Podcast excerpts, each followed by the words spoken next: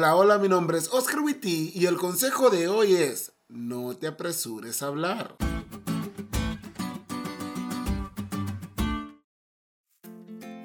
Imagínate esto.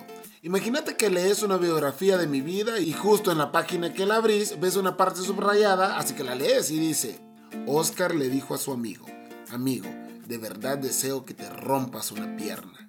Su amigo lo abrazó y se fue. Y justo allí vos dejas de leer. ¿Qué dirías? Hay muchas conclusiones a las que puedes llegar. Por ejemplo, podrías hablar sobre la importancia de tener una buena autoestima porque después de que le dije eso a mi amigo, él me abrazó. O podrías irte por el lado del perdón, diciendo que cuando la gente te desea un mal, tenés que tener la actitud del amigo del pastor Oscar, que lo abrazó y ya no le dijo nada. Creo que ya entendiste el punto. Ahora, ¿qué harías si al leer antes y después de la parte que ya leíste encontraras algo así como Apenas llegó.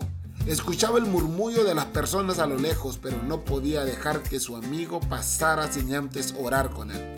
Gracias a Dios logró alcanzarlo. Y después de una sonrisa, un abrazo y una oración, Oscar le dijo a su amigo, amigo, de verdad deseo que te rompas una pierna. Su amigo lo abrazó y se fue. Se abrió el telón y comenzó la obra de teatro. ¿Cómo cambia todo, no? Solo con leer un poquito arriba y un poquito abajo comprendes más. A eso se le llama contextualizar un texto. Solamente si sabes que estoy hablando en el contexto de una obra teatral, es que vas a entender por qué deseo que se rompa una pierna. Porque eso significa que deseo que le vaya bien en el idioma teatrístico. Ya sé que esa palabra no existe, pero suena más de teatro.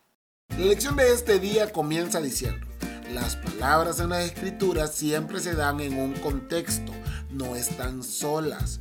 Una palabra tiene su contexto inmediato dentro de una oración y es esta unidad la que debe entenderse primero. Luego está el contexto más amplio de la unidad general en la que aparece la oración. Quizás sea una parte del pasaje, un capítulo o una serie de capítulos. Es fundamental comprender lo mejor posible el contexto de las palabras y las oraciones para no arribar a conclusiones erróneas.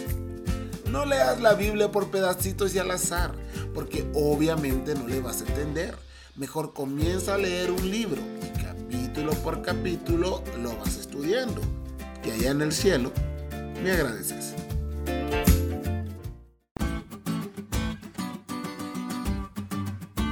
¿Te diste cuenta lo cool que estuvo la lección? No te olvides de leerla y compartir este podcast con todos tus amigos. Es todo por hoy, pero mañana tendremos otra oportunidad de estudiar juntos.